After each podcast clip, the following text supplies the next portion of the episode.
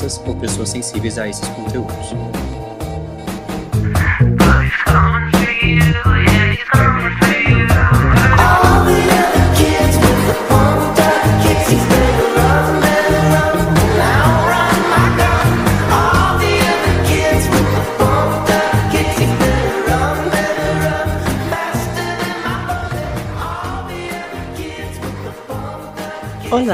Sejam bem-vindos ao Main. Este é o Kingverso, nosso podcast para ler em ordem cronológica toda a obra de Stephen King.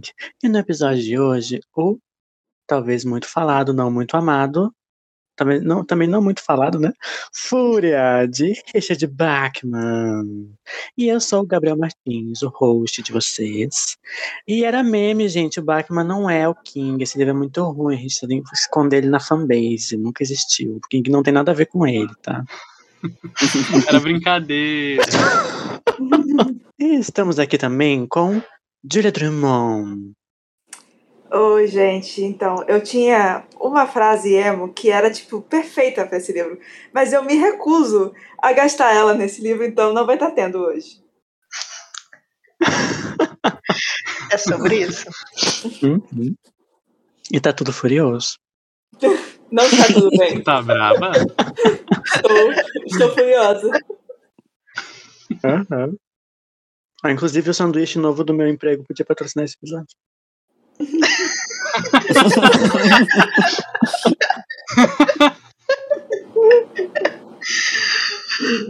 é isso. Estamos aqui também com Franco Wolf. A Julia não tem uma frase emo, mas eu tenho. Vamos jogar uma partida de roleta russa. Eu vou carregar a arma e você faz as apostas. Diga-me quem vai sair dessa com vida. Alligator Blood de Bring Me the Horizon. Lacrou. Nossa. Gente, a minha frase emo, ela é muito óbvia. Se você era emo em 2005, você sabe qual era a frase. Porque é tipo...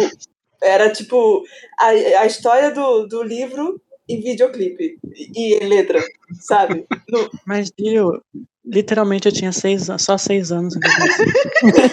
Como eu vim parar aqui, eu só tenho seis anos. Eu também tinha seis anos. claro, claro. Estamos aqui também com ele, Marcel Faria. Oi, gente. Nossa, que livro chato. Puta que pariu, eu não vou nem fazer piada de brincadeira. Não vale risada falar de fúria. Segue, passa. Max tá deprimido. Deprefúria. Deprefúria. E estamos também com ela, Johannes Zambotti. Olá, gente. Se vocês quiserem ler um livro bom sobre mini psicopata e massacre em escola, leiam Precisamos Falar sobre Kevin. Não leiam esse. Aí sim. Mas você tem que ler com o dicionário ao lado, porque ele é bem difícil de ler. Mais difícil que Fúria? Não, não é possível. É, assim, é difícil de outra forma. Ah, são formas diferentes de dificuldade, tá certo. É. é. E alerta spoilers, porque nossos episódios nós falamos da obra de King como um todo. Então pode ou não haver algum spoiler de outras obras que já passaram. Mas a gente avisa sempre. E vamos para uma vírgula sonora, editor, que sou eu mesmo. Gabriel do futuro. Note to self, I miss you terribly. This is how we call it, come back to me. Olha, outra quotation Nemo. Bom, mas vamos dar um contexto, né? Este livro ele é publicado pelo pseudônimo de Stephen King, que é o Richard Bachman.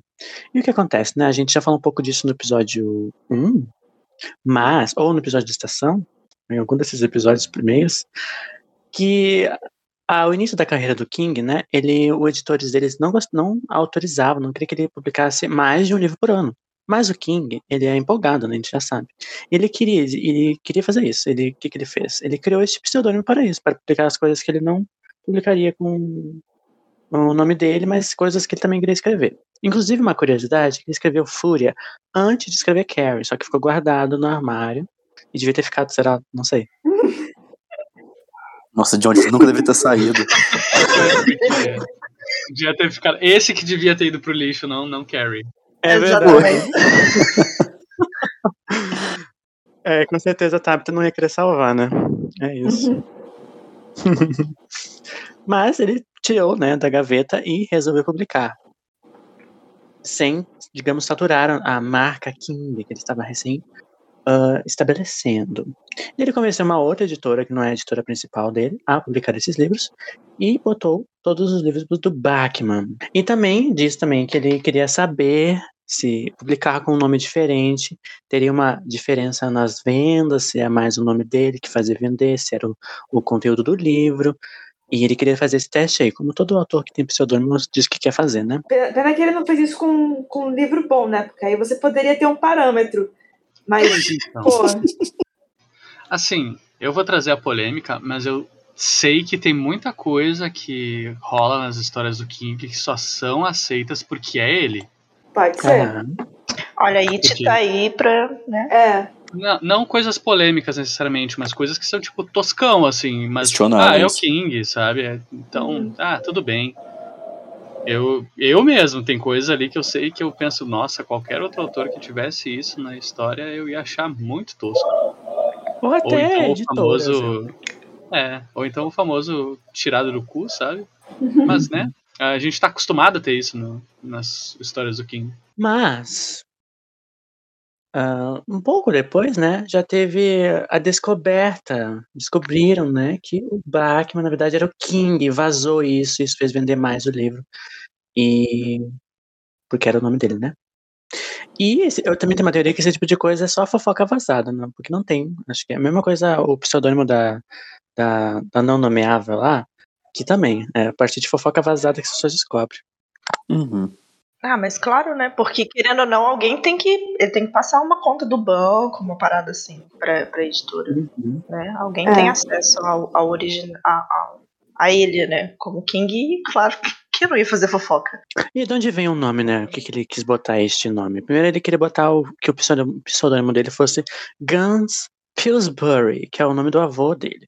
Mas daí depois ele decidiu mudar, que eu acho que também ficaria um pouco mais de traços para as pessoas poderem identificar que era ele, né? Mas ele mudou para Richard Blackman, Richard em homenagem ao pseudônimo de longa data do autor ah, de crime Donald E. Westlake, Richard Stark. E Bachman foi inspirado pela, por Bachman Turner Overdrive, uma banda de rock and roll que o King ouvia. E ele pediu que o editor botasse, né? Porque ele gostava e acabou que ficou. E também ele criou toda uma historinha, né? O que o de, qual- de quem era o Richard Bachman, ah, todos os negócios ali, e que tinha um. Morava em New Hampshire, administrava uma fazenda de gado e escrevia à noite. E também dedicava os livros do, do Richard Bachman à esposa fake do Richard Bachman, que se chamava Cláudia Inês Bachman.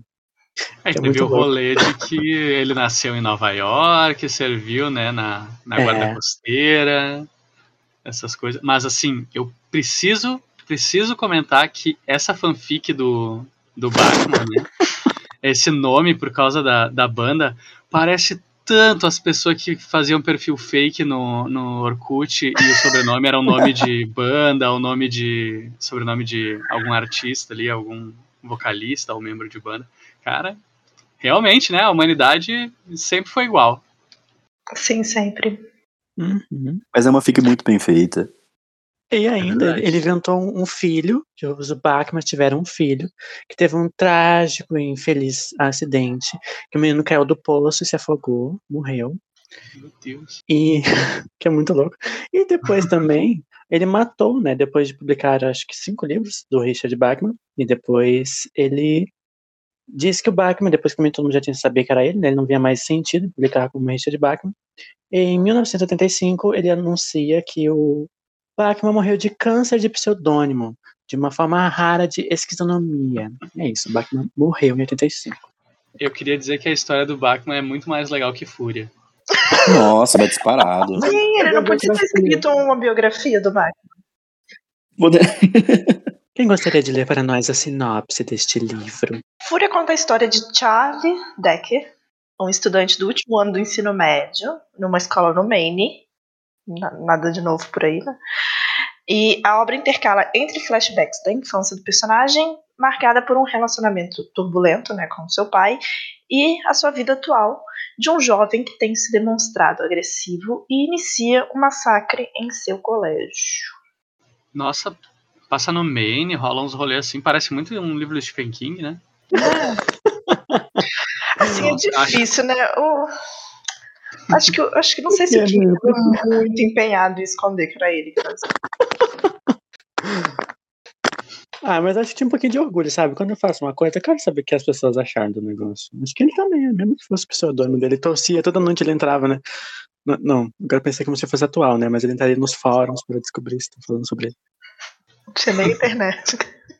É, não Fórum de revista, né? Aqueles Fóruns por carta. Ele tinha uma caixa postal do Bachman pra ele pegar lá os reviews da galera. Bom, mas qual foi essa recepção deste livro, né? A Fúria, que também originalmente seria pelo título Getting It On, depois foi alterado. Ele foi publicado em 1977, depois foi coletado no- em 85, depois da morte de Bachman, neste livro que hoje em dia só pode ser encontrado, depois a gente vai explicar por quê, mas esse livro só pode ser encontrado nessa coletânea que tem The Bachman Books, que foi publicado em 85, pós-mortem. Gente, The Bachman Books é um nome muito bom. Pra Uhum. É. Que parece nome de Desnudos em série, né, Gil? Sim.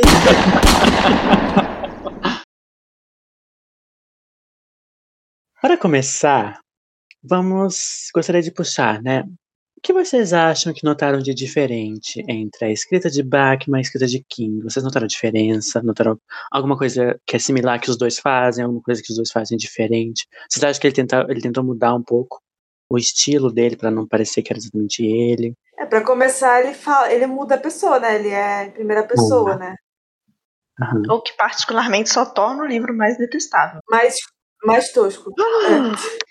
Eu sei que eu sei que Jogos Vorazes também está em primeira pessoa, mas Jogos Vorazes é bom. É, é um grande diferencial. É verdade. Eu, eu estou aqui para defender.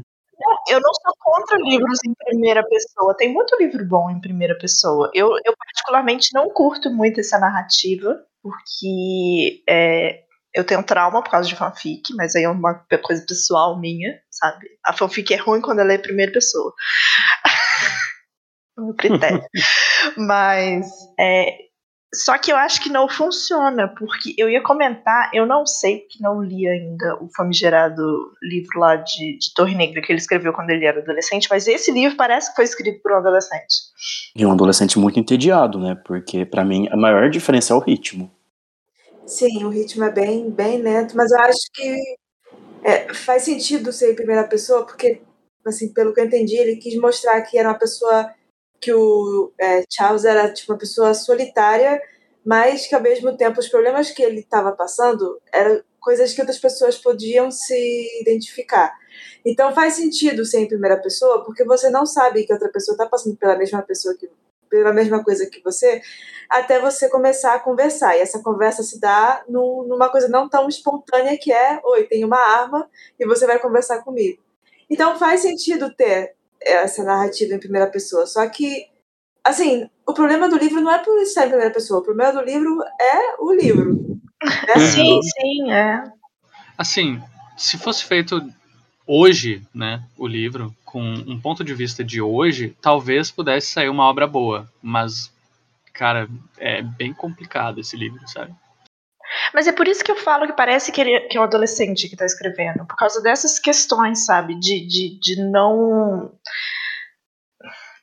Parece só um adolescente furioso escrevendo sobre coisas, sabe? No, no, Mas isso eu considero um acerto, porque o, li- o protagonista tá em primeira pessoa e ele é um adolescente furioso. Sim, sim, eu entendo, mas eu falo no sentido do, do, do, do vocabulário mesmo e de outras coisas. Eu não sei. Ah, mas eu acho que tudo isso aí foi bem intencional. E, assim, Mark, que você que está aqui, traz pra gente. Quantas vezes, quantas podendo vezes, eles falam em ficar de pau duro ou de pau em geral? Ou ficar excitado. A palavra pau apareceu 35 vezes. Ele falou da expressão de ficar de pau duro pelo menos 7. Ele falou de ereção quase 10 vezes também. E olha, gente, eu sou da psicanálise. Eu me incomodar com piada falocêntrica é porque a coisa apareceu demais mesmo. Exato. sabe? Tá, tá muito, tá over. E, e eu acho que essa é uma das principais diferenças assim, que eu senti com outras coisas do King, porque eu não lembro de ler nada tão repetitivo como foi esse livro. Uhum. Parecia que eu não saí da mesma página. Eu comecei sete vezes esse livro. É, E é- envolve, né? É, não, é porque assim, você não consegue entender a motivação do, do, do personagem, assim. É, é- é uma coisa tão básica de você escrever uma história. Por que, que ele tá fazendo isso? Tipo, Então, eu, eu não, eu não que esse- consigo me identificar nem um pouco com tu- tudo.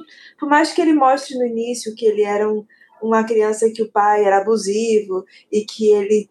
E que, tipo, tudo que. as experiências que o pai dele teve impactou no jeito dele ser, e não sei o que lá. Mas pra mim é um grande foda-se, porque as, as experiências que ele teve, tipo, parece que não, não tem conexão com, É. com a história. É tipo várias histórias soltas por aí. É uma antologia de histórias. E não leva a lugar nenhum, né? Exatamente. Sim. Mas eu acho que o rolê de não ter motivação faz um pouco de sentido. E tem como isso fazer sentido no livro. Quando eu comentei do Kevin, é, é, não sei se vocês conhecem, spoiler sobre precisamos falar sobre Kevin. O Kevin ele comete um massacre na- no colégio. E ele comete sem motivação nenhuma de propósito.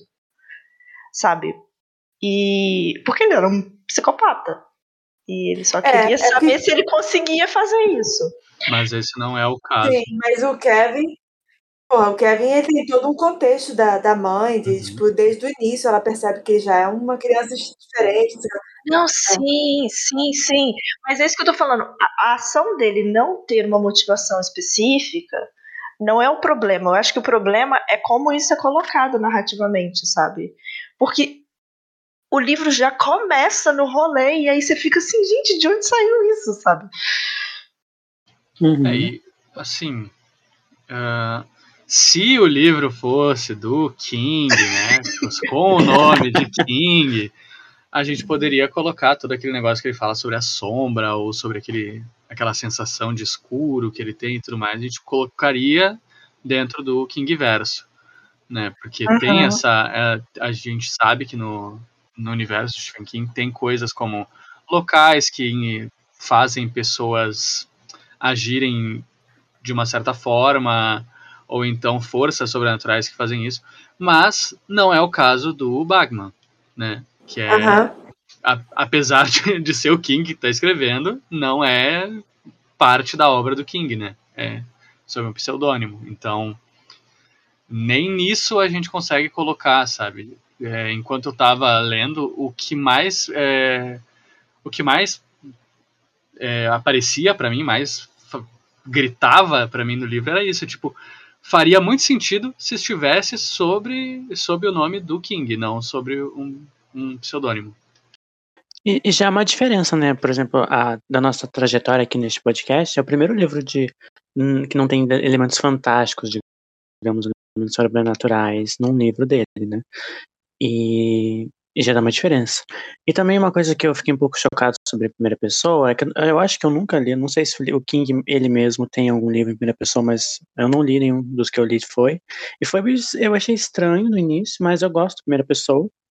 Mas como vocês disseram, também não o, o livro não se ajuda, né? Então, não não desenrolou. Mas eu gostaria de ver um, não sei se tem novamente, mas se tiver, eu gostaria de ver algum livro do King mesmo, em primeira pessoa, para ver como ele se comportaria com este estilo. Fiquei curioso. Eu tenho uma pergunta pro pessoal também, porque assim, a minha experiência foi, eu não comprei o livro, eu li ele, é um livro baixado e tal. Eu acho que quase todo mundo também, porque a gente pegou, acho que o mesmo arquivo, né? Mas Uhum. várias vezes eu me perguntava, será que eu não tô, uma, prestando atenção o suficiente para entender a história? Ou duas, será que a tradução não é boa? Tem alguma coisa que tá me dificultando? Porque tinha palavras que estavam erradas, alguma coisa assim. Será que eu não gostei desse livro por causa dessas duas opções? Ou é um livro que realmente tipo, não tem uma linha narrativa assim clara? Olha, Então, eu ouvi no audiobook metade dele, confesso aqui para vocês ouvintes, porque meus ouvidos começaram a sangrar em determinado momento. Mas é, Não, não acho que seja necessariamente. É o vocabulário dele mesmo, que é um pouquinho pobre, eu acho, sabe? Quando, quando eu falo que parece que foi um adolescente que escreveu, não desmerecendo escrita de adolescente, gente. Tem adolescente que escreve bem a beça. Mas no sentido de que falta uma matu- maturidade na narrativa, sabe? Mesmo que Uhum. seja sobre um adolescente em primeira pessoa, sabe? É, eu, eu li, né, desse arquivo da biblioteca do Paulo Coelho, cópia pedagógica, né, e, e também ouvi o audiobook, inclusive é, eu ouvi outros audiobooks daquele, daquele canal, e este é o pior, no caso, Uhum. os outros são bons, e, assim, mais de uma vez eu tinha que reler página, eu tinha que ouvir de novo o, o, o, o vídeo, né, o, o áudio, porque realmente não prende, tu, tu tá ouvindo o negócio e começa a, a, a atenção só dispersa, sabe? Porque nada acontece, daí de repente tu, eita, algo aconteceu, eu tenho que voltar pra ler, né? É, como que a história chegou até aqui? Era a sensação que eu Exato. tinha o tempo todo. Nossa, essa personagem tinha aparecido antes já. É, e daí tu chega e real não é porque é porque é do nada mesmo, é tipo, foda-se, sabe? é, é estranho. É, é isso que eu tenho a dizer sobre essa narrativa. A, a sensação que eu tive é que não é bem um livro, parece o rudimento de um livro. Algo que teria que ser assim, muito Sim. lapidado. Uhum. Eu confesso que na, na editora a gente já recebeu uns contos assim nesse momento, nessa Uhum. situação de, de, de, de, de caos e a gente só não aceita. Eu, eu agora que eu tenho experiência como editora, falando sobre como editora-chefe, eu fico pensando, tudo bem, era nos anos 70, mas isso aqui não ia passar, sabe? No meu crivo de publicação, não ia passar. Do jeito que tá, eu falo assim, não, filho, volta aí, Fora umas que- duas casas. A- além da, da, da motivação do personagem principal também, os outros personagens você não entende. Tipo, eles estão sendo ameaçados por, de, por uma arma e todo mundo de boa, assim, tipo, inclusive ajudando o Uhum. garoto, assim. E, e você não consegue entender por quê. E, ai, E é por isso que eu digo que faria sentido se tivesse sob o nome do King, porque isso é plausível e, e acontece em outras obras coisas parecidas. Sabe? não, mas o King, ele faz uma construção para que você possa pelo menos entender o porquê. Sim. Nesse Sim, mas- caso, nem isso tem. É, mas é que, tipo, às vezes é uma coisa sobrenatural e tu só vai entender o porquê bem depois, né? É, mas você já tem ali um background de que tá acontecendo uma parada estranha. É. Sim. O Esse como ele não tem, eles, esse como ele não tem o elemento de fantasia, fica muito, muito absurdo, sabe, as coisas. E, E, eu não tu não se consigo- importa com ninguém. Eu ia falar né? isso agora, e eu não consegui me importar por ninguém. O Charlie, eu queria dar um tiro na cabeça dele no primeira vez que ele começou a abrir a boca e falar, sabe, os pensamentos dele. Eu falei assim, pelo amor de Deus, morre logo. Uhum. O resto, eu, sabe, sabe a pessoa que eu caguei? Eu caguei pra literalmente todo mundo, sabe? e eu Sim, fiquei é. espantada que morreu só dois. Eu falei assim, ah, que essas pessoas. absolutamente todo mundo extremamente raso, inclusive o protagonista que é o mais aprofundado. Uhum. É Uhum. todo mundo raso. Mas dá pra sentir a tentativa do, do King de criar alguma coisa, mas não vai. Ele não tem experiência de vida pra fazer isso nesse momento. tá? Nossa, eu, eu Uhum. tenho totalmente. Pra mim, ele não tentou. Porque, ele, caraca, esse homem. Ele foi o mesmo homem que escreveu Carrie, sabe? Que tem uma, profunda, uma profundidade É. tão grande assim no Ele personagem. escreveu iluminado, um pouco. Pelo amor Sabe- de Deus. É que foi algum Não. tempo depois, né? Eu acho que. Ah, mas sabe o que, é que que eu foi o acho? rascunho. Eu acho que ele pegou assim, aquilo, ele achou assim no armário assim, eita, tá, isso aqui, hum, tô precisando pagar umas contas, vou vender. E pegou um livro que ele escreveu quando ele tava, sei lá, no é. ensino médio, sabe? E, É. opa, Uhum. nem leu, só mandou assim, ah, vai que cola, né? Então mandou. Pode ser isso. É a única explicação que eu Bem tenho pra, revisor, E- e é- esse livro. E a editora, no caso a outra que pegou também, tipo, eles sabiam que era do King, eles não divulgaram isso, mas com certeza pegaram assim, ah, é o King, né? Só, não vamos confiar, né? Aí vamos botar. Confia. Confia, confia. Imprima duas mil cópias.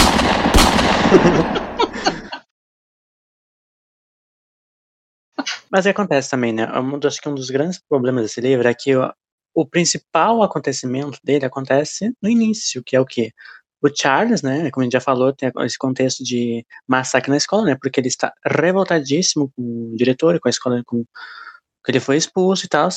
Ele sai furioso e pega uma pistola no seu armário e ele mata a professora de álgebra, senhorita Jean Underwood, e prende os alunos na, na sala, né? E faz eles de refém. E também depois tenta chegar um professor de história, o Sr. Peter Vance, ele também mata ele.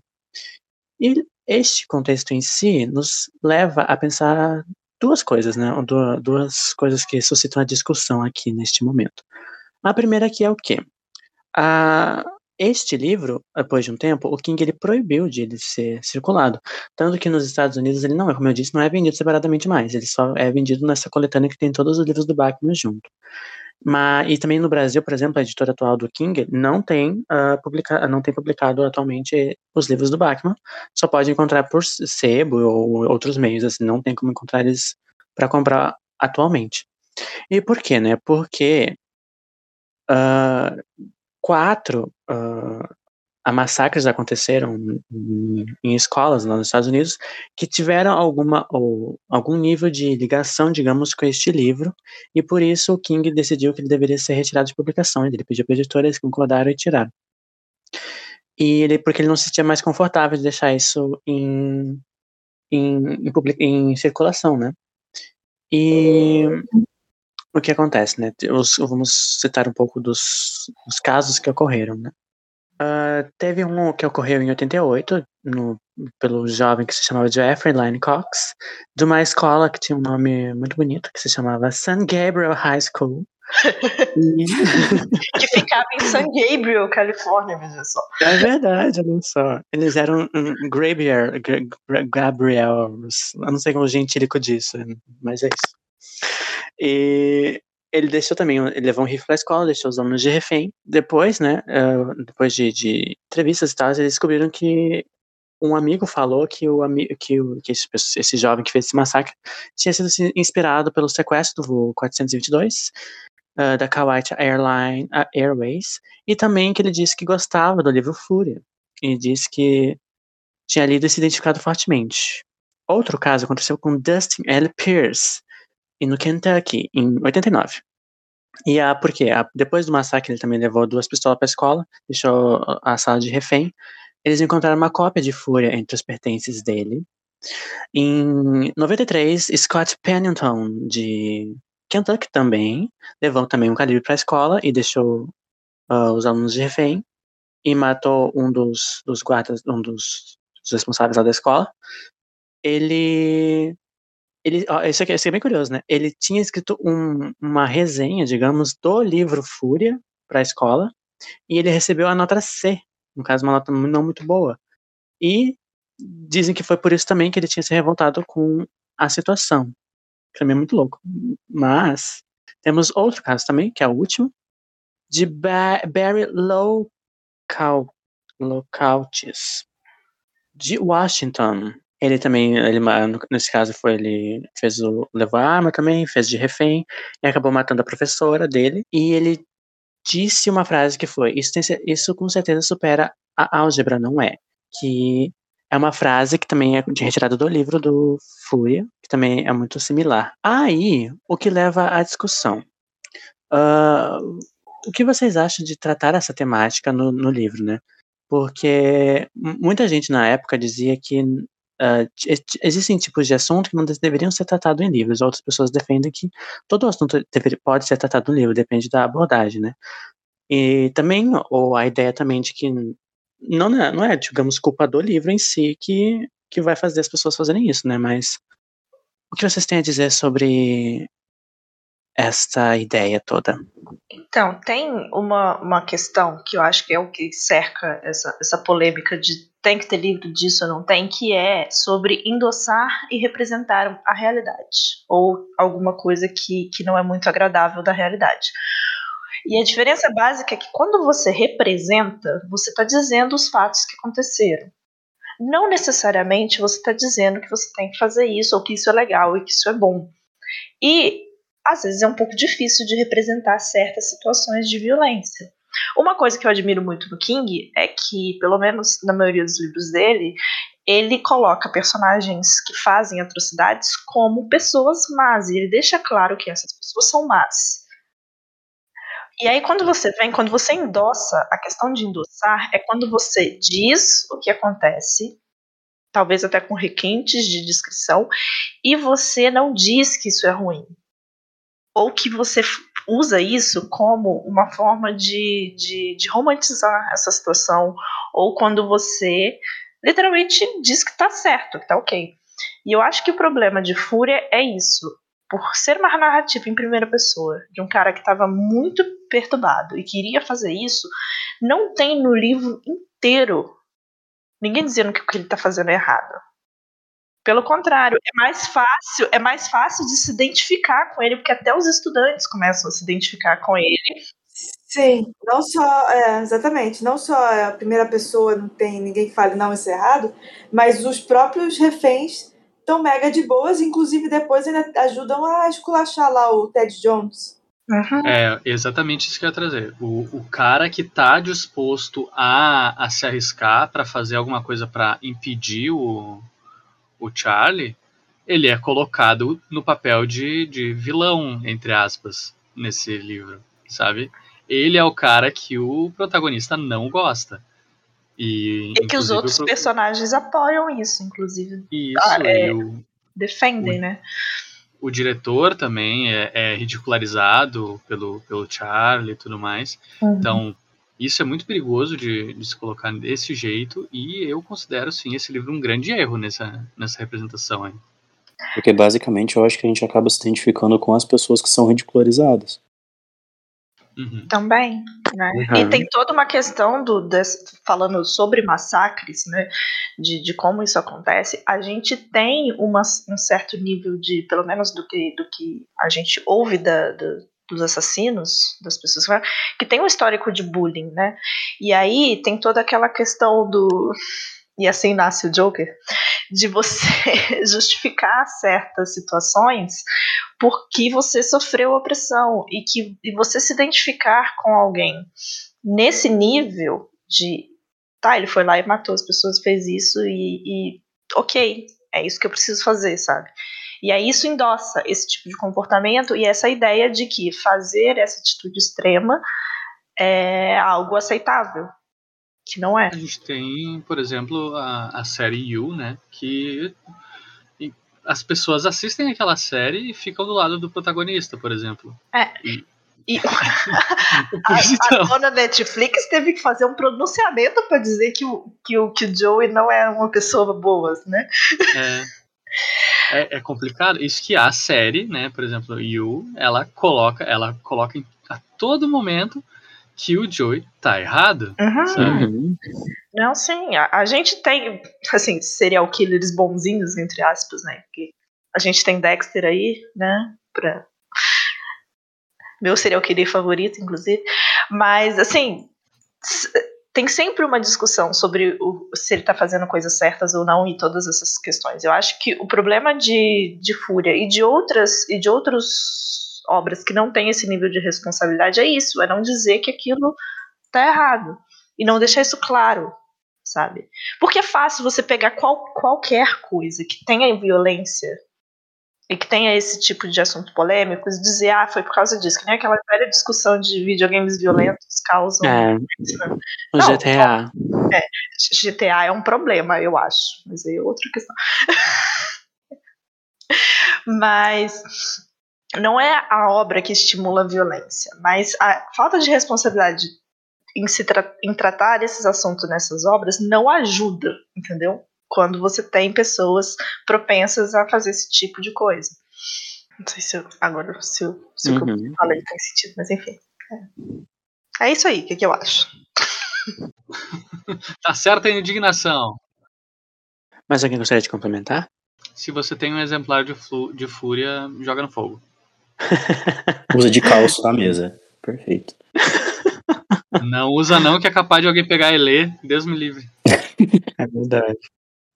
Bom, uma coisa também que eu acho que ele quis tentar começar a ter uma, uma discussão sobre é uma coisa que existe também nos Estados Unidos é a, a facilidade no acesso do- no, a armas, né? Pelo porte de armas ser ah, legalizado e tal. Por poder Ah, comprar no Walmart. É. tu pode comprar um Doritos, um, um suco e uma arma no mercado. É isso. Hum, Mas bom. o protagonista ele consegue a arma de uma maneira muito fácil, né? E, e leva pra escola, né? E o que vocês têm algo a dizer sobre isto? Sobre. Acho que essa, ele tentou, tentou levantar essa discussão. Você acha que foi só um. eu- Eu acho que foi um elemento do Não. início. Não acho que ele ah, aprofundou isso. Talvez fosse interessante se ele tivesse tentado aprofundar isso, mas acabou que não foi muito, né? Mas o que vocês acham? Eu parei pra pensar quando você falou agora, porque pra mim nunca foi levantado como uma questão. Tanto porque a arma que ele pega é do pai dele. Tipo, ele nem tentou comprar a arma. Ele tava na casa dele, assim, Uhum. tipo.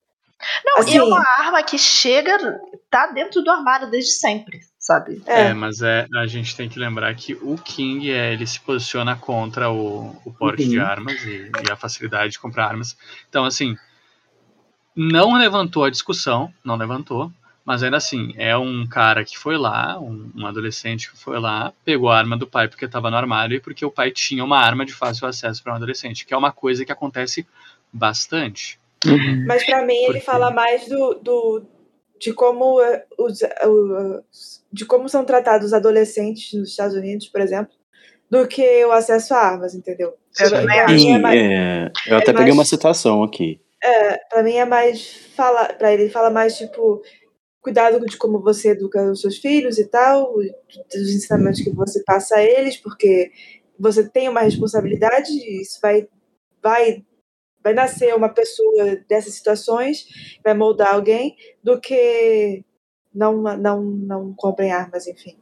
Acho que essa é a discussão maior do livro. É, é uma verdade.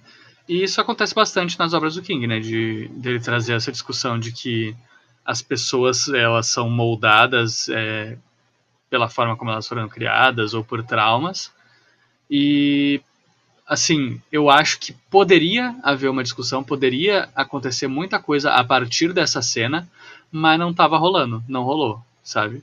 Poderia ter rolado esse, esse acerto no livro, mas é, o King não, não revisou. É que eu acho que ele não tinha ainda capacidade de escrever, mas eu acho interessante que logo depois ele já começou a produzir coisas de qualidade um pouco melhor. Mas eu peguei aqui uma citação do livro que eu acho que era o tema geral do livro, que ele não soube aproveitar, que ele diz: Estou simplesmente lhe dizendo que as crianças americanas vivem em meio de uma imensa vida de violência, tanto real como de faz de conta. Eu acho que era disso que ele queria falar, e é irônico como o livro depois acabou partindo do faz de conta para real. Uhum. E faz até sentido de por que os outros alunos não tentaram lutar contra o Charles, né? Porque eles já estavam acostumados já com esse negócio de violência. Tipo, ah, normal, já tô mega acostumado com a mulher do Uhum. morreu aqui na minha frente, ó, de boas, tudo bem. Inclusive, essa frase é nesse momento, né? Quando, quando ele começa a pensar sobre isso. Você imagina que eles teriam algum tipo de reação, mas eu acho que entra essa, essa situação. Porque. ma- Mas a questão do armamento, eu entendo porque a gente conhece isso do King, mas se a gente não soubesse disso do King, que ele é contra fácil acesso à arma e essas coisas todas, não dava pra pegar nesse livro. Uhum. Nada. Nada relacionado. Talvez ele Então, é. quisesse falar sobre isso de alguma forma, mas ele claramente não soube expressar isso na narrativa. É, ele não tinha bagagem ainda pra para construir algo realmente sobre isso, eu acho. Porque é, é como a gente tava falando, parece realmente que ele pegou do armário e não revisou, sabe? Parece que foi escrito quando ele era muito jovem e só largou. E que faltou um trabalho de, de editores aqui também, né? Uhum. Bom, ah, até a Johanny mencionou ali, acho que podemos puxar esse assunto, vocês também falaram. Ah, vocês acham que rola em algum nível uma, a ideia de síndrome de Estocolmo? Por quê? Porque, os, como a gente tem dado momento, né, depois que acontece o grande ah, assassinato dos dois professores, passam o livro inteiro, né, né, durante essa sala de aula, eles ali, e depois tem flashbacks também, que depois a gente comenta, mas na parte que está no presente, ah, ele meio que força os alunos a começarem a falar e tal, e meio como se fosse um grupo de, de conversas, de, sei lá, um, uma. Uma terapia em Ah. grupo mesmo. É, uma terapia em grupo, né? Eu odeio, eu odeio essa analogia. Eu vou largar aqui, ó, largar a polêmica. Se esse livro fosse um filme e fosse um filme do Tarantino, todo mundo ia amar. Nossa, com certeza. Mas se Ah. fosse o filme do Tarantino, teria sido bom. Imagina Tá. os diálogos. Pior é, mas assim, é porque o Tarantino não sense, né? Então faz um pouco de sentido. Gente, não, não, não, não, não, não, pera, calma. O Tarantino tem uma construção de personagem foda. Não é, tá, assim, É, teria no caso, né? Numa adaptação. Exatamente. Stephen King também tem, teoricamente. Por isso que eu estou surpresa que ele escreveu esse livro. Mas o Tarantino com certeza teria feito uma construção foda também. Não vem falar mal de Tarantino que não ia fazer mais salada, não. Repassa em fúria até chegar no. Não, eu não tô falando mal. Eu não tô falando mal. Eu só disse que o nonsense da, da história faz um pouco de sentido. Mas é a questão. O problema da história não é. é vou, vou citar Lisbelo Prisioneiro. Não é o que acontece. Porque o que acontece, se a gente conta ou resume alguma coisa assim, pode ser uma história ótima ou não. O, o, o que mata é como acontecem as coisas. Eu acho que Também. é, Eu acho que é nesse sentido que eu tava falando do Tarantino. Eu acho que o que acontece, o fato de ser tudo meio sem sentido, faz sentido pro, pro filme do Tarantino. Só que ele faria de outra forma, entendeu? É, o que faltou mesmo nesse livro foi o que, na minha opinião, o Stephen King faz de melhor, que é a construção de personagens. É o que faltou Uhum. mais nesse livro. Esse livro poderia ser Sim. muito bom se o King escrevesse atualmente, por exemplo. Sim. Uhum. Mas que você falar sobre Estocolmo, Johanny, que você disse que não, não gosta não de analogia. Não, eu não gosto da analogia da terapia em grupo. Ah, tá, tá. Não, eu, odeio quando fala e ele fez meio. Pelo amor de Deus, que terapia em grupo que vocês estão pensando. Tipo que eu botei essa terapia em grupo. O cara mete uma arma na tua cabeça e fala assim: conta seu segredo mais profundo. Você chama isso de terapia?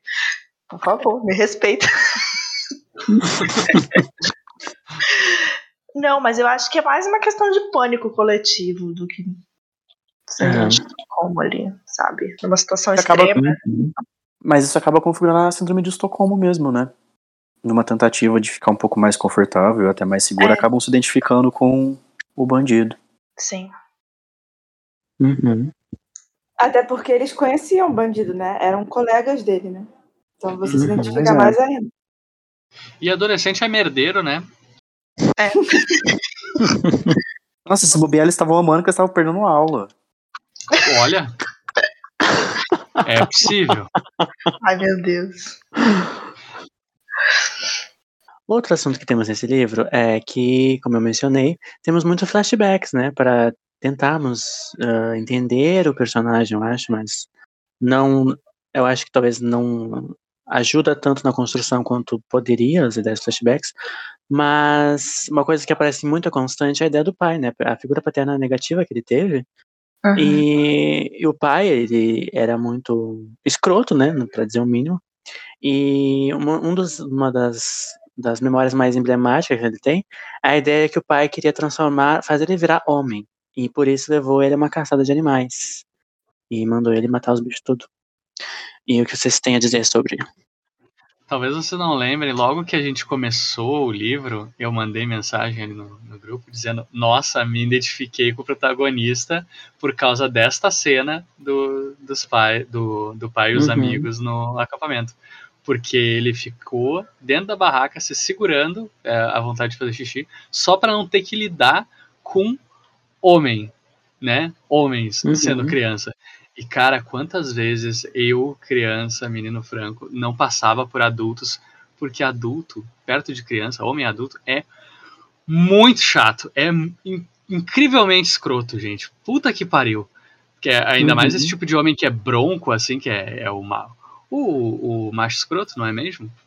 Uhum. É, é péssimo. E depois o, o livro só, só desandou mesmo. É, mas essa cena é muito boa, essa do, do acampamento. É, essa seria promissora, mas eu acho que ele faz, trabalha muito mal os flashbacks, gente. A gente saiu de uma leitura de Iluminado, que, que tem uns flashbacks foda, sabe?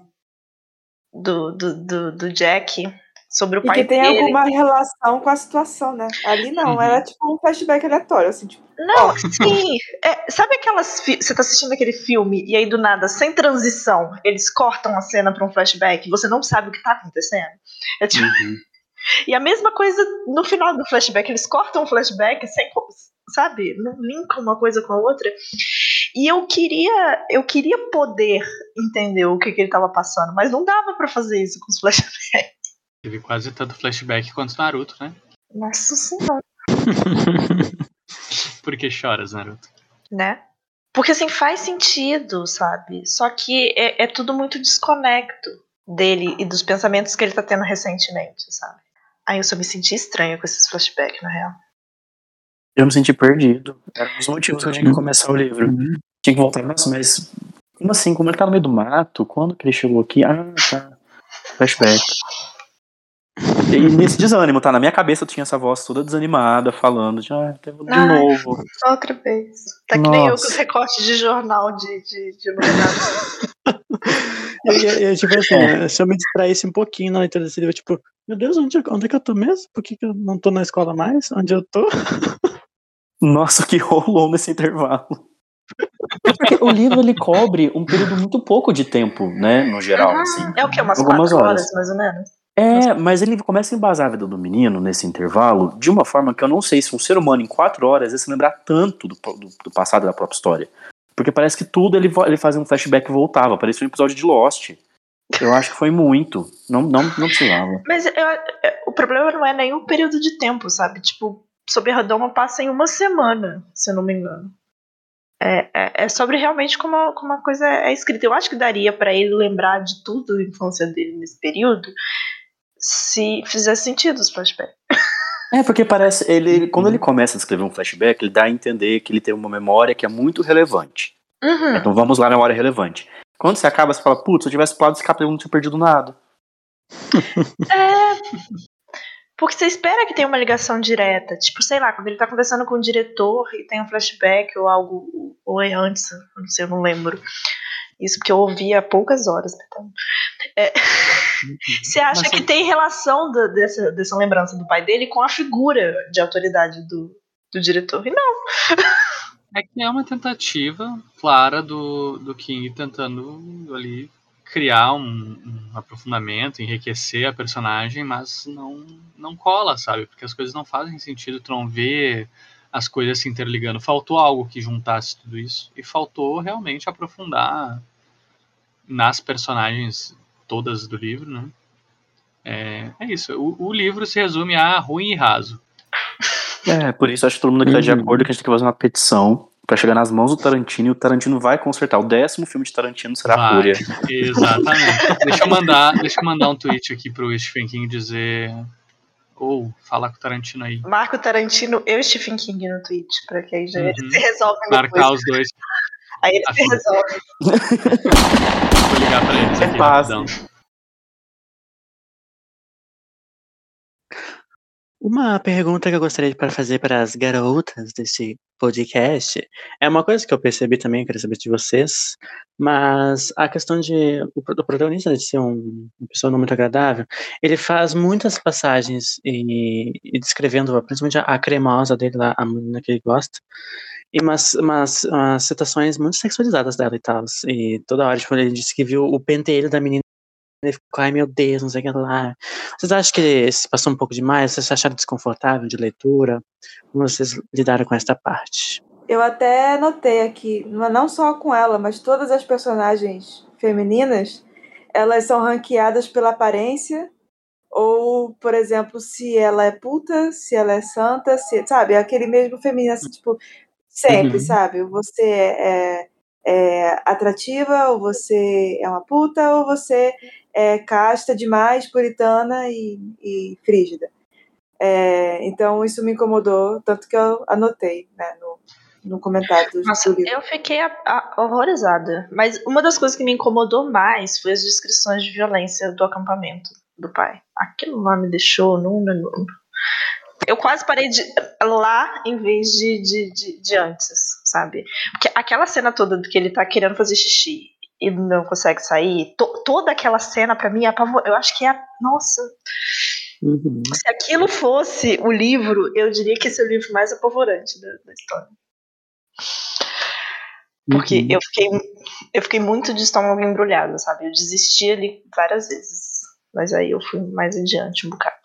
Eu acho que é outra coisa também que me deixou um pouco ahn, desconfortável, é, o- principalmente com o pai dele, né? Mas a ideia, o que vocês acham sobre personagens LGBTfóbicos nesse livro, né? Porque tem toda, o pai dele, principalmente, toda hora falando sobre fazer ele virar homem e tal, a ideia de, de, bicha como xingamento, que a gente viu bastante em Salem também, né? Mas o que vocês acham disso neste livro? Você acha que teve bastante, pouco? Como é que foi a relação? Se tratando do King é terça-feira isso aí, né? Toda hora tem um personagem fala, fazendo esse tipo de coisa. Mas, né, é como sempre, o King tá, tá trazendo isso em personagens é, ruins, né? Em personagens que tu Uhum. não é, não é para te gostar deles, não é para te pensar como eles. Então, mesmo a gente sabe que, que não foi realmente um acerto o jeito que ele colocou, mas ainda assim, né, ah, considerando, sei lá, época e coisa arada, dá pra passar um pouquinho de pano pra ele, sabe? Porque minimamente progressista o King sempre foi, sabe? Uhum. Eu, eu- eu vou discordar só porque eu acho que não dá pra passar pano no King desse livro em nenhum aspecto. tá? Mas, de um modo geral, falando sobre isso, sim. Concordo. O livro é um erro. O livro é um erro, não dá pra passar pano. Mark, ahn, temos também, ultimamente, tivemos muitas polêmicas sobre a ideia de violência e tal. E na representação de violência em obras, também foi ressuscitado, digamos, para a ideia do, da série Netflix Round Six. E traçando paralelos talvez com este livro, o que você tem a dizer sobre essa polêmica e tal, que gostaria de dizer? Então, sendo bem sincero, eu nem assisti a, a série, não é nem muito meu tipo, mas eu acompanhei toda a polêmica pelo Twitter mesmo. E essa ideia de não expor uma série desse nível para crianças. Até aí eu entendo o ponto. Porém, colocaram uma boneca, igual da série, na Paulista, e só crianças podiam brincar, e as crianças estavam amando brincar daquilo. E eu não sei se vocês acompanharam. Então tinha uma fila de adultos que queriam participar, e só crianças podiam brincar. E era uma brincadeira, uma simulação das crianças sendo fuziladas. Porque na série a boneca tá numa cena de fuzilamento. Então, eu, eu não sei o quanto dá pra se fugir da ideia de. Gente, mentira que isso aconteceu, estou chocada. Porque inclusive, eu faço é, eu- isso, não passou na minha bolha no Twitter. Não, é que eu tenho uma amiga, inclusive, que ela tava em São Paulo e ela queria muito participar. Ela falou, tipo, ah, não vou poder participar, que só distribuem as fichas para as crianças brincarem. E todas as crianças sabiam brincar. E eu vi mais de um vídeo, acho que eu vi até no TikTok a respeito disso. De umas crianças brincando disso. né, De batatinha, um, dois, três, acho que é isso, né? E a Batatinha hora, frita. Isso. E aí, quando ela olha pra trás, uma criança se mexe, e a criança fala assim: Nossa, eu tremi porque eu tenho ansiedade. Então, vamos ser expostos, estamos sendo expostos o, o tempo todo. Eu acho que é muito mais uma questão de se ter obras que conscientizam a respeito disso do que retirar essas obras de circulação. A gente não tem trabalho de conscientização, o trabalho contrário. E se eu não me engano, se eu não me engano, o King fez um livro a respeito disso depois. Sim, ele o fez Gans. o, o Gantz, é. Uhum. É, o, o problema realmente é as, as pessoas deixarem as crianças assistirem. É, mas eu acho que a questão não é nem as crianças assistirem Round Six. Eu acho que aí é uma questão, pelo menos da, da série, é que ela furou a bolha da, da, da- da- de obra e virou meme, né? E aí eu acho que é isso que as crianças consomem. Por exemplo, eu já vi um monte de TikTok, um monte de negócio usando a musiquinha, fazendo negócio. E eu acho que é, eu não sei necessariamente se as crianças estavam brincando e interagindo com as questões da série porque elas viram a série. Sabe? Hum, Até aí tudo bem. né? Mas mesmo assim, sabendo a origem, sabendo as Uhum. circunstâncias, chegar ao ponto de fazer uma instalação da série e permitir que crianças participassem, não só isso, apenas crianças participarem, aí não é um rolê de, de, de deixar a criança ver ou não, sabe? Tem. É, aí é Não, então, então eu acho que eu tô sendo mais exposto do que vocês, mesmo sem ter visto a série, porque perto da minha casa, eu quando venho do trabalho pra casa, eu passo por vários lugares que vendem bichinhos de pelúcia e tem os soldadinhos da série, de pelúcia. Não é isso. Eu Criança. acho que a série extrapolou essa situação, sabe? Eu amo que é uma série contra o capitalismo e o capitalismo tá usando ela pra ganhar dinheiro. Muito bom. Nota 2. né? E, e- mas tem, gente. Outro dia eu vi um vídeo de React de uma menina que fez aniversário de Round Six.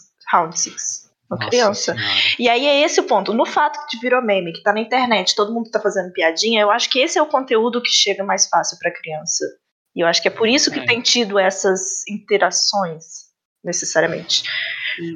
Tipo, por exemplo, aqui na rua, é, não existia a brincadeira Batatinha Frita 1, 2, 3. Ela não existia, pelo menos em Porto Alegre. Nunca havia sido jogada.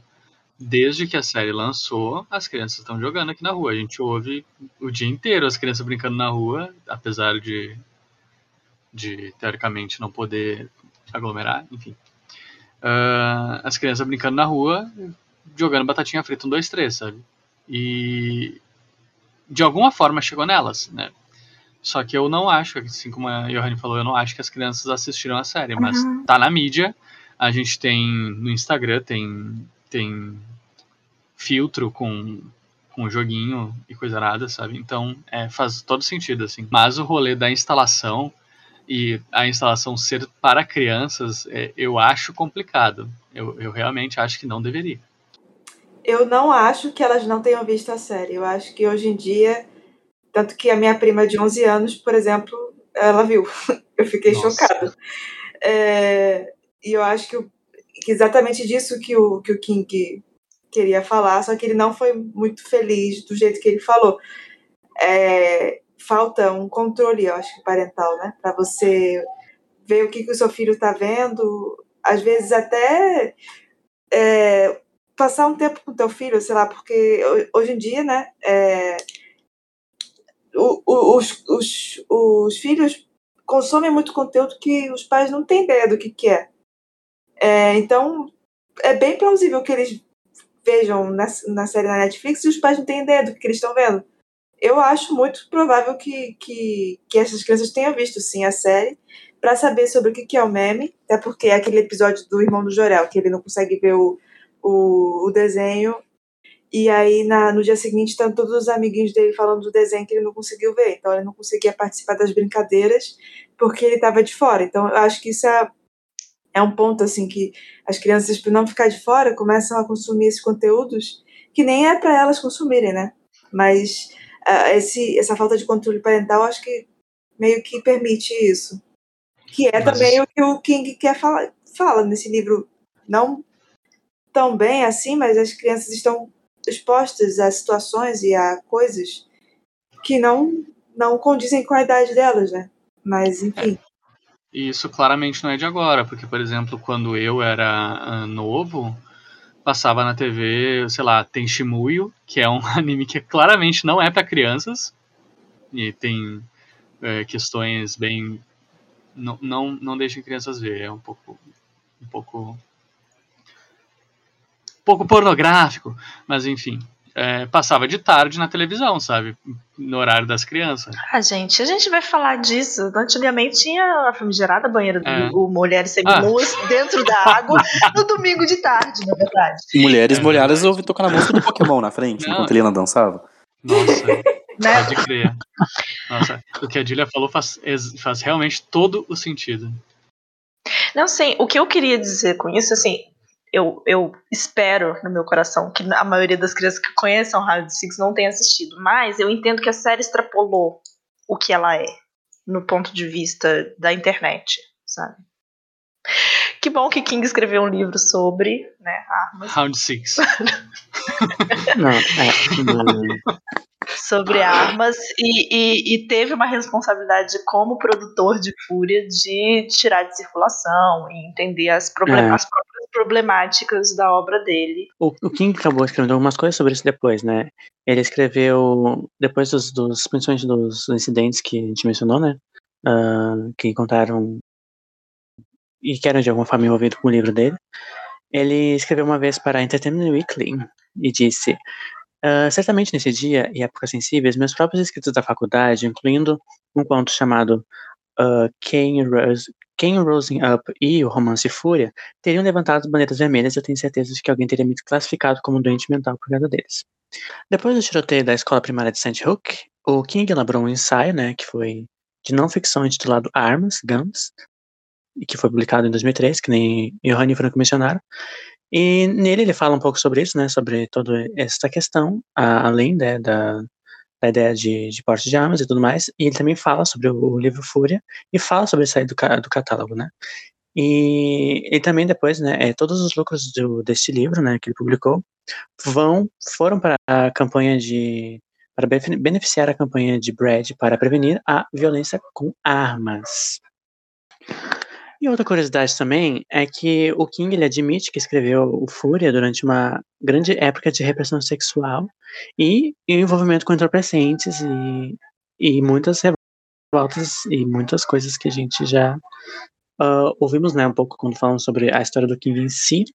E ele admite né, que o próprio Fúria foi um erro. O que vocês têm a dizer sobre tudo isso? Sobre a ideia do, do Guns, da, do ensaio que ele escreveu, e a ideia de o contexto em que ele que ele escreveu este livro. Acho que o King tá certo, Fúria foi um erro, realmente. Exatamente. que bom que ele reconheceu o erro, não é mesmo? É, eu tô Diferente feliz. de certas autoras aí que são Né? transfóbicas. Mas pera, o, o erro, eu acho que com Fúria é publicar. Eu acho que ele escrever deve ter sido realmente terapêutico pra ele na época. Eu acho que tem um É, eu- sentido como construção de autor. Mas guardasse na gavetinha, deixava lá. Quando ele fala que se alguém tivesse lido já seria um, um alerta vermelho e acharia que ele tivesse problemas mentais, e quando ele fala sobre a situação que ele estava passando, assim, eu entendo, como escritora e poeta, eu entendo que tem algumas coisas que a gente escreve que, se as pessoas lessem, elas iam chamar, assim, um SAMU, sabe, indicar um psiquiatra, umas situações dessas. Mas são coisas que não são para as outras pessoas verem, sabe? Eu tenho uns escritos meus que, se minha mãe lesse, a coitada, ela ia me internar com certeza. Mas já passou, sabe? Foi uma época difícil. A gente escreve para isso, para botar para fora. E aí até aí é normal. Só que aí o problema é botar em circulação do jeito que tá escrito, né? Uhum. E, e, e é isso, sabe? Não é a questão. A gente escreve umas coisas meio, meio pancada da cabeça porque a gente pensa umas coisas muito pancada da cabeça de vez em quando. A mente humana não é livre e isenta, por mais boa e pura que seja a pessoa, de pensamentos sombrios. Só que esses pensamentos, mesmo que você escreva e bote eles em algum lugar, eles ainda são pensamentos sombrios e, e, e significam uma coisa específica. Não é que é para você pegar e botar e transformar numa história e, e, e, e colocar para o mundo, sabe? Porque às vezes não, não é uma boa ideia. Como não foi no caso. É muito difícil tratar de um tema que nem esse sem sem errar, né? Basicamente, porque é um tema muito delicado, é muito difícil. Tu, tu- A gente sabe que é, o- o leitor, a pessoa que vai consumir, se ela já está propensa a fazer alguma coisa assim, ela vai entender da forma que ela quiser, né? É, é muito complicado tu jogar a culpa tanto no livro quanto a- totalmente na pessoa, sabe? Porque as pessoas não são simples, né? As pessoas são complexas e tudo vem de uma, de uma construção e coisa arada, né? E eu acho que, assim, o, o King admitir esse erro de ter publicado esse livro e tudo mais, é, só mostra que ele é uma pessoa que realmente ele, que, ele se posiciona contra é, o, a facilidade que as pessoas têm acesso a, a armas e a forma como a sociedade trata as pessoas, e que nesse livro ele não soube expor esses pontos, basicamente. Eu acho interessante ele falar que foi escrito numa época de repressão sexual. Eu acho que esse livro, inclusive, antes de falar sobre a exposição à violência, ele fala dos perigos da, da, da- de você. Primeiro, falar tanto de, sobre sexo é uma coisa que, que adolescente fala muito. Eu acho que isso vem de um reflexo de exemplo dos pais, né? De ver os adultos sempre falando sobre sexo também. É, e aí tentar replicar e se mostrar, nossa, eu peguei fulaninha porque eu sou muito garanhão, blá blá blá. E, e como isso mexe na cabeça da, da- das crianças, porque elas crescem ouvindo essas conversas, que é né, a cena basicamente do acampamento. É, e como isso vai moldando a cabeça das pessoas. Você, por exemplo, também tem aquela cena do que ele tá lá na festa lá e aí ele não consegue é, ter uma ereção, não sei o que lá, e aí ele começa a se questionar, será que ele é gay, será que ele não é, É, e, e como isso vai moldando a pessoa, né? Então, eu acho que esse argumento é até mais presente do que o da violência. O da violência eu acho que é uma consequência do, do da vivência da- das crianças nesse meio tão sexualizado. Não sei se era algo que acontecia na época por causa da, do tipo de acesso de mídia, mas hoje, por exemplo, a gente tem uma alta taxa de crianças, crianças mesmo, sabe? Até 12 anos acessando conteúdo pornográfico. E essa facilidade para esse tipo de, de acesso a conteúdo também, né, vamos supor se esse livro fosse escrito hoje, justificaria essa situação.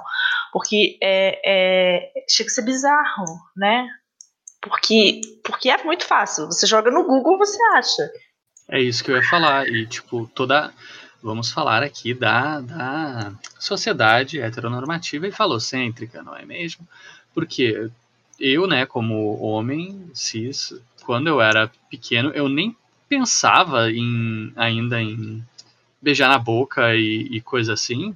E já existia uma pressão das pessoas, tipo, coleguinhas chamando de BV e tudo mais, sabe?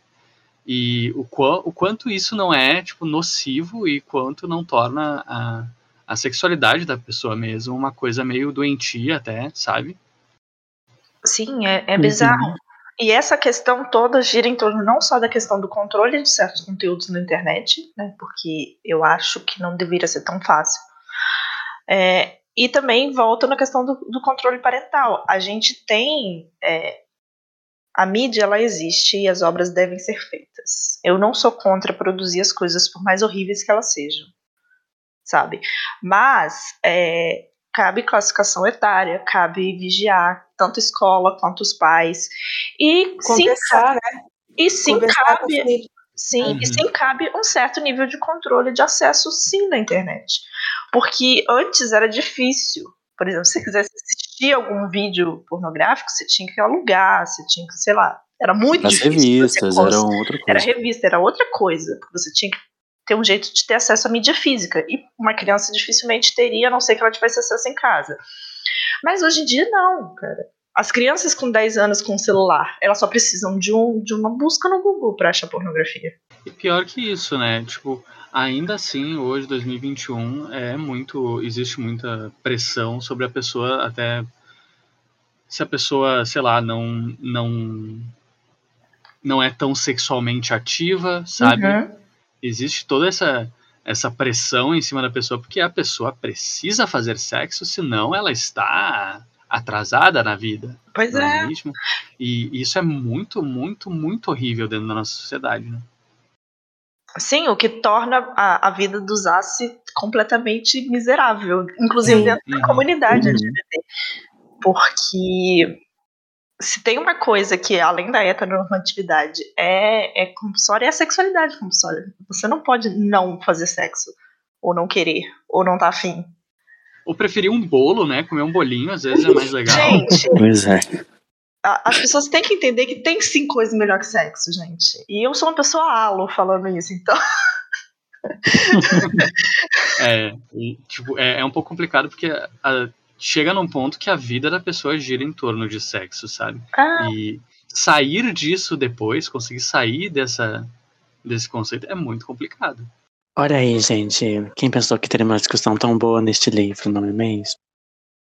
a gente só pegou os temas e falou sobre eles. A gente não tá falando do livro mais.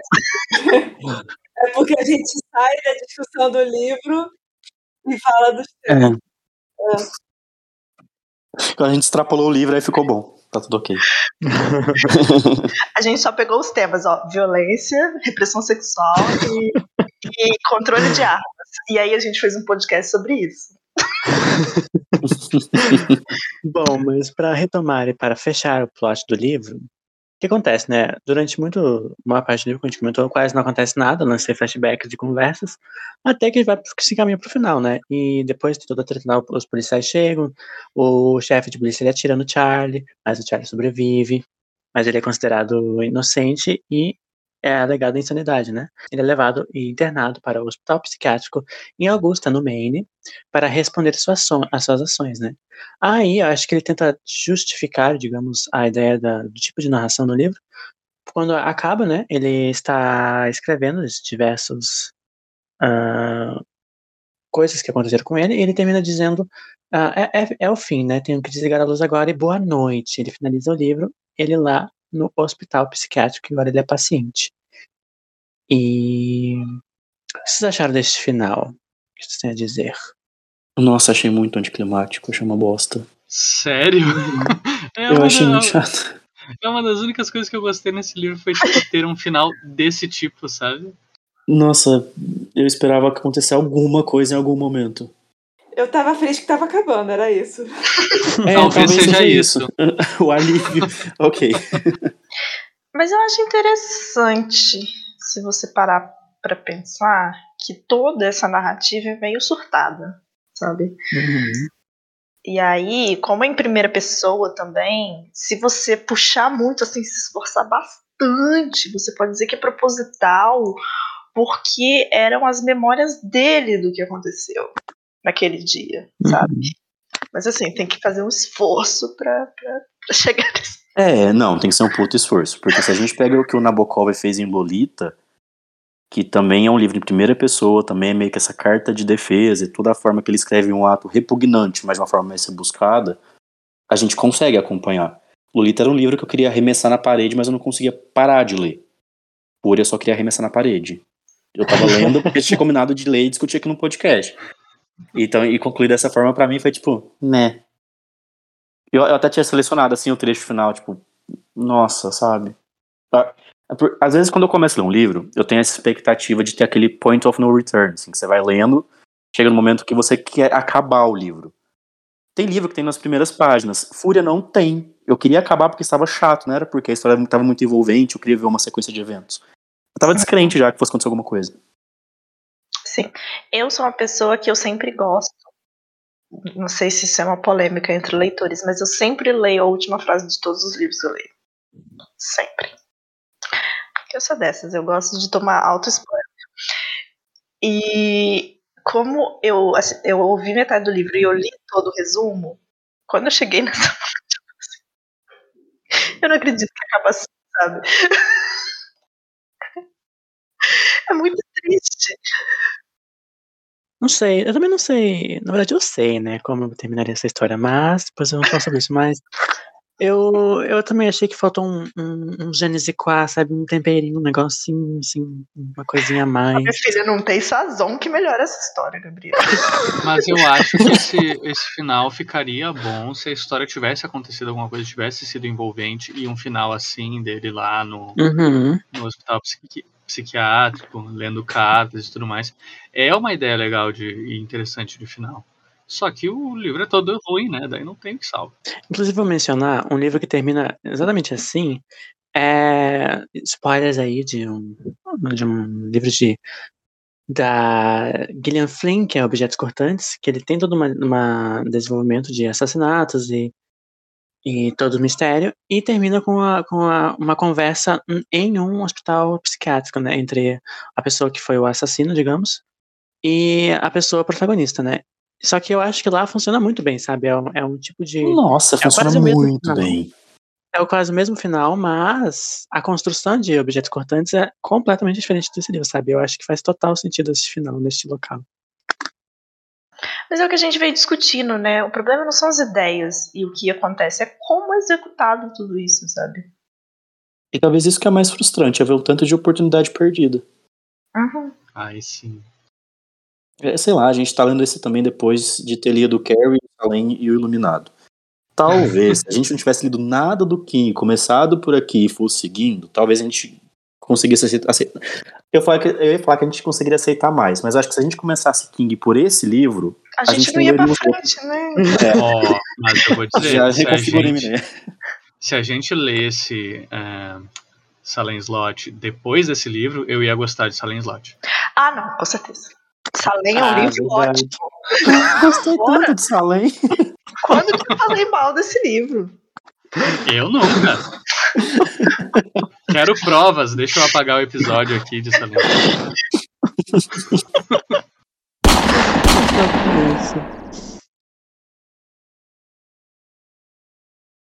Bom, então vamos para o momento melhores e piores. Mark, você quer dizer o seu momento melhor desse livro?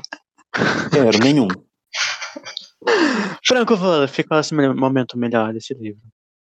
É quando a página, a última página aparece, assim, aquela página em branco, sabe? É, é o melhor momento. Johannes Zambori. Então, não tem também. Tô com o Marco. Concordo com, com palestrinha. Zero. Momento bom. Eu não sei se a Jutaíde você quer comentar. Tô, mas realmente não tem. nenhum. Não tem. O que eu gostaria de comentar, eu, eu gosto da, da tentativa de começar uma discussão, sabe? Que ele tentou. A tentativa, sabe? Acho, Eu às que vezes a gente tem que Tem tentar. esperança, sabe? Ele falou, Gabriel, de boas intenções, o inferno tá cheio. Ah, mas ele tá, sabe? é- é- Eu achei a ideia promissora, assim, achei é o, o melhor, assim, a ideia, assim, o conceito de tentar. Né, Tem gente que nem tenta, né? Mas pelo menos tá tentando. E os piores momentos? Eu vou começar. Eu digo que o pior pra mim desse livro é o ritmo, porque ainda se a história fosse chatinha, ainda se o personagem fosse chato, se o ritmo fosse bom, dava vontade, de- dava vontade de terminar de ler, sabe? E não dá vontade de ler. E vocês, o que vocês acham? Qual piores momentos? Olha, pra mim, com toda a experiência, ele ter sido em primeira pessoa foi torturante, sabe? É, Uhum. Mas aí, como eu falei, é uma implicância minha com primeira pessoa, eu acho que torna tudo pior. das coisas todas você vê desse ponto de vista. Porque quando eu comentei que ele parece escrito por um adolescente, vou explicar porque que eu odeio primeira pessoa narrativa. Porque, assim, eu sou uma leitora ávida de fanfics. E eu não tenho boas experiências com fanfic em primeira pessoa, escrita por adolescentes que não sabem escrever, sabe? E aí eu pego ranço rapidamente com primeira pessoa. E nesse caso faz sentido, porque não é um livro bem escrito em primeira pessoa. Mas é isso mesmo. Mais alguém quer comentar? Ah, os personagens são rasos, a narrativa é insossa, é um livro maçante, não dá pra gente se Falta identificar. sal, né? Falta sal, Nossa, pimenta, alho. Falta cozinhar. né? É assim, é, é, é- aquela ideia de que como comédia não diverte, como drama não emociona. Então que bom que esse não é um episódio pra gente. É, é assim, que bom que esse não é um episódio pra gente incentivar alguém a ler esse livro, porque pra todo mundo falaria não leia, é perda de tempo, é, é chato. Então, assim, pra mim a pior parte do livro é a existência dele. Tá tudo ruim. Esse livro deixou o Mark deprimido. Depressor, você, assim, Fran? lavei minha alma agora.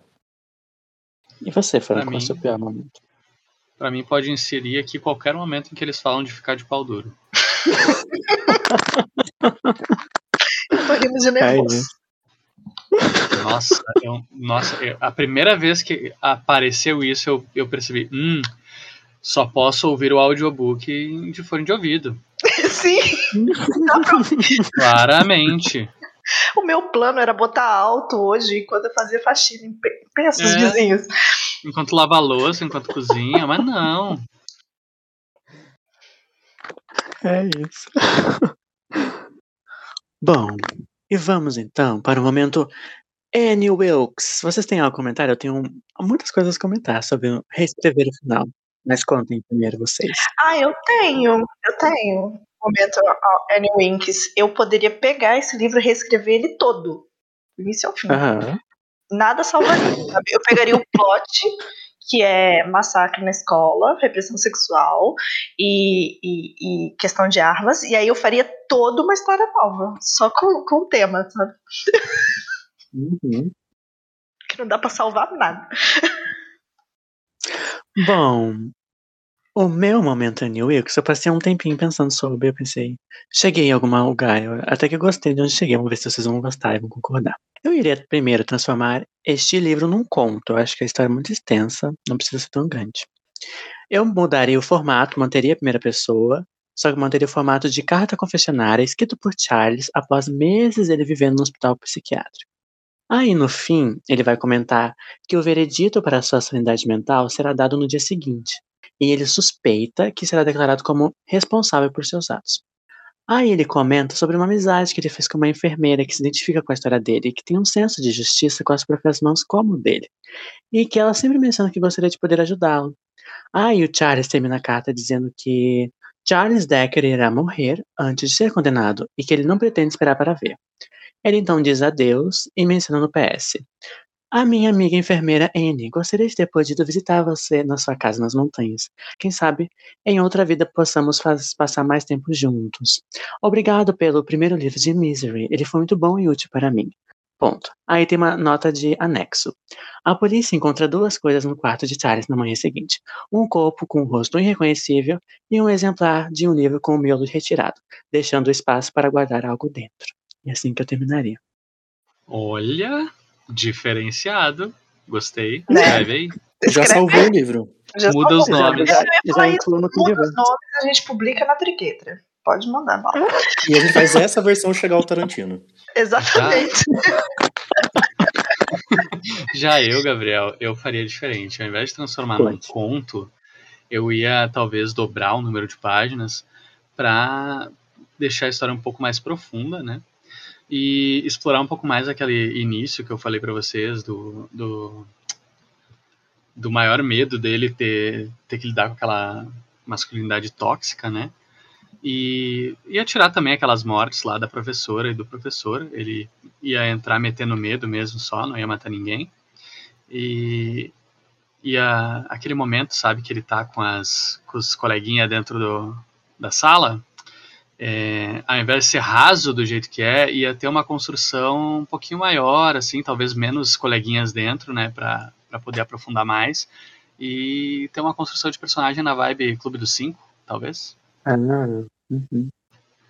Poderia aprofundar todos os temas, eh, dobrando o número de páginas, e poderia ser um, um livro legal e com algo que as pessoas poderiam tirar algo bom dele, sabe? Ai, adorei. Pode escrever também, Franco, a gente publica. Mais alguém tem um momento Annie Wilkes? Eu só queria dizer que eu gostei muito do seu momento Annie Wilkes. Inclusive, eu não sei se você já leu Precisando Falar sobre Kevin, ele é um romance epistolar pós acontecimento do massacre, se você quiser dar uma olhada. Eu Vou falar amo. aqui, ó, o filme também é bom, tá? Tá? A gente dá o Swinton de. Ícone. Uhum. Bom, é isso. Vamos encaminhar para as considerações finais e jabás. Quem gostaria de comentar sobre suas considerações finais deste livro fatídico e furioso? Ah, deixa que eu começo.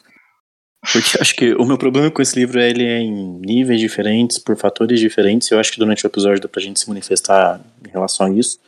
É um livro muito chato, mas eu entendo que veio da cabeça de alguém que tava em formação e que depois pôde produzir um universo incrível. Mas esse livro ainda é chato. E é sobre isso, e não tá tudo bem. Tudo chato. Essa é a minha conclusão final, porque eu acho que a gente já, já chegou onde tinha que chegar nesse, pois é. sobre esse livro. Franco e Gil, querem comentar algo? Mas, é, graças a Deus já passamos por ele, que vem o próximo. Espero que não piore. É isso. Eu gostaria de dizer que, como escritor, gente- é é uma coisa que eu aprendi, é que a primeira coisa que você escreve é uma bosta. Então você não pode publicar ela. Você tem que ir melhorando, sabe? E, como a gente disse também nesse episódio, faz muito sentido ele ter escrito esse livro antes dos outros, sabe? E eu já achava difícil o primeiro livro de Torre Negra que ele escreveu com, com 19 anos. Imagino esse, né? Eu pensei que não seria me surpreendido, mas fui surpreendido negativamente, né? E este livro é muito difícil. Mas eu acho que ele serve pro King em si como formação, como o Mark falou. E acho que talvez seja o único. A gente aprende errando, né? De famoso ditado. Então acho que para isso serviu para o King. E vamos para momentos jabás. Ah, Franco Wolf, qual é o seu jabá desta noite? Então, vocês me encontram como host no Troca Equivalente, podcast falando volume a volume do Fullmetal Alchemist, o mangá da Hiromu Arakawa, que diferente desse livro é muito bom. É, leiam, é, acompanhem a gente, é Troca Equipe Pod no Instagram e no Twitter, ou vocês podem encontrar a gente no site do Leitor Cabuloso, na aba de podcasts, leitorcabuloso.com.br. E comentem, né? Deem seu- seus biscoitinhos pra gente. Eu tô lá junto com uma, uma galerinha do barulho. E acho que é só isso. Marcial Faria, qual é o seu jabá? Então, vocês nos encontram lá no Estação 21, que é o nosso podcast parceiro, que a gente fala sobre ficção especulativa. E vocês me encontram principalmente nos episódios de jornada, que são os episódios de análise psicológica de personagens. Então é só procurar por Estação 21 Pod em todas as redes sociais ou Estação 21 nos agregadores. Johannes Zambori, qual é o seu jabá? Você mencionou que você é editora-chefe. Olá, Continue.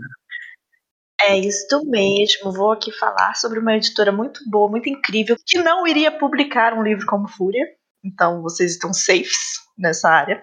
A gente é uma editora que publica autores de minorias representativas, principalmente, né, autores independentes. E temos assim vários nomes que vocês conhecem publicados já, né, Gabes, Franco, eu mesma. E vocês encontram a gente nas nossas redes sociais, arroba triquetra, underline ed. E é por lá que vocês ficam sabendo dos nossos editais para publicação, lançamentos e todas essas coisas. Os, as, os livros que a gente já tem estão na Amazon, então vocês podem procurar por editora Triqueta para encontrar os nossos exemplares e lerem nossos livrinhos. Acho que é isso, né? Julia Drummond, que jabá você quer fazer esta noite? Fatídica. É, vou falar do Shine Dalton. É uma, um podcast onde a gente fala da série Dalton Abbey. A gente analisa episódio por episódio. Quem sabe até os filmes, né? Quando chegar o momento. E vocês podem encontrar a gente no, nas redes como Shine Dalton e nos agregadores também como Shine Dalton. Exatamente. Outro podcast que temos, eu e é Dossiê Snicket, que a gente comenta livro a livro série a série e o filme também. E tudo mais que tem a ver com Desventura Gente Série, que é o podcast Dossiê Snicket. Eu pode encontrar na arroba Dossiê Snicket. Para entrar em contato com a gente, você pode buscar por King Verso Pod nas, nas redes sociais ou escrever um e-mail para nós para o, o endereço kingverso.pod.gmail.com que vamos adorar receber todos os feedbacks e fanfics, se vocês querem reescrever Fúria aí, pode contar como é que seria. Nossos episódios são mensais agora, e no próximo mês você pode vir aqui que vamos voltar com tudo com Stephen King raiz para um livro de contos, um livro de terror, fantasia sobrenatural, que se chama Sombras da Noite, que é uma coleção com 20 contos de muitas coisas que iremos comentar. E vocês estão empolgados para voltar para Stephen King raiz, com Sombras da Noite? Ai, eu só preciso disso. Eu tô aqui pra isso. Eu quero isso pra minha vida. É isso. No mais, é isso. Longos dias e belas noites. Até. Tchauzinho. Tchau. Tchau.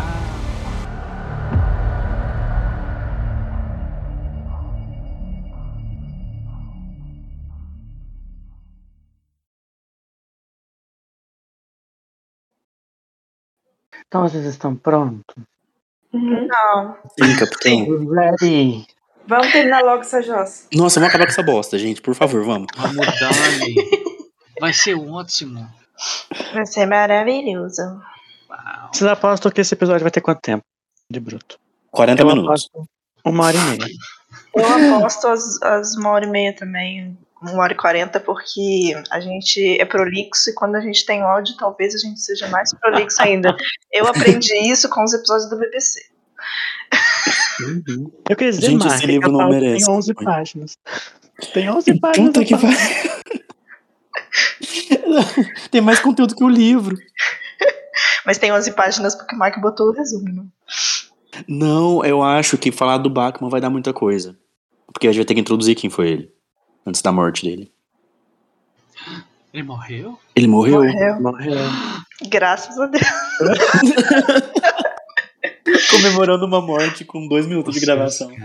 Nossa senhora. Bora lá então, gente. O link da pauta tá onde? Tá no grupo? Tá, eu, eu mando ela aqui pra ficar mais fácil de pegar. Zamantijo. Tá bom. O, o Franco foi mais rápido no gatilho. Já tava aqui engatilhado. Ah, eu subi aqui e tá o Gerardo Way tão bonitinho. Oh, você é tão merda. Vamos fazer um jogo. Gerald Way ou. Celton Mello. Lucas. Ah, tá. O Lucas. Ué, Eu o achei, Lucas que não tava, eu achei que tava fazendo tipo um embate assim dos emos. Gerard Way Ah. versus Lucas. tipo. Nossa, seria um, um bom duelo. Eu ia gostar de assistir.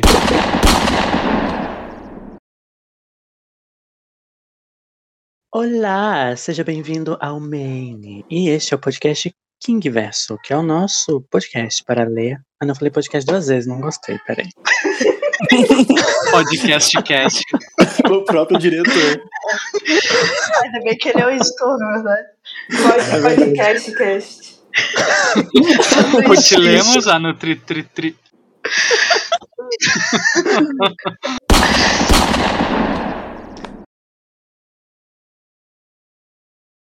Eu, eu posso dizer só uma coisa que me deixou surpresa, que vocês assistiram recentemente Hamilton e ninguém falou de Throwing Away Your Shot em- no início. É Ah, mas verdade. eu acho que, como o Julia bem falou, não vale a pena despertar Hamilton, né? Com É verdade. por favor, na verdade. Eu já fiz todas as piadas com Fórmula 1 possível esse final de semana. Não, Fez mesmo.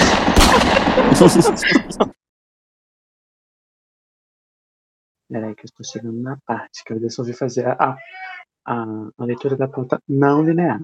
Ah, é, Gabe, você resolveu bagunçar a ordem da pauta pra, melhorar a Tá nossa vida. seguindo, ele tá seguindo o exemplo do King, né? Que é tudo fora de ordem. É, Ele vai ser nosso maestro agora. Famoso, famoso a moda caralho.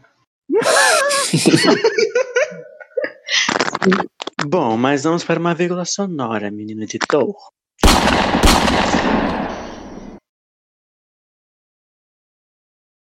Partir de agora, editor. Viu, Gabes? É, a partir de agora. Toma uma água também, descansa. Aquelas. É, bebe uma aguinha.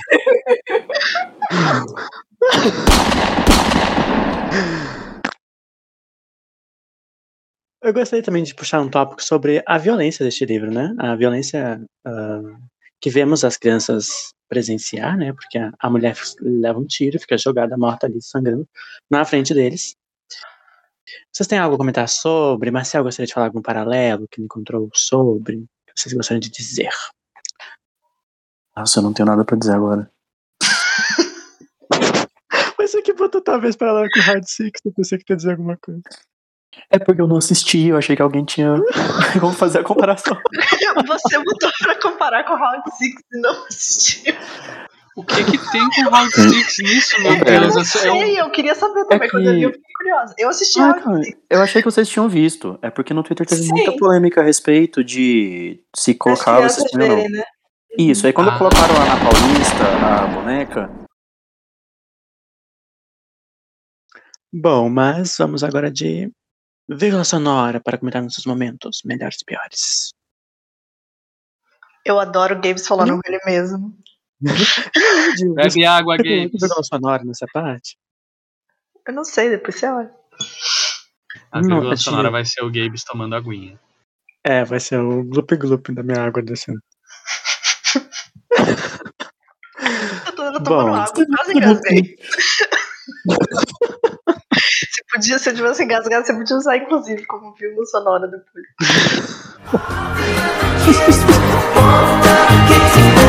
I'll never run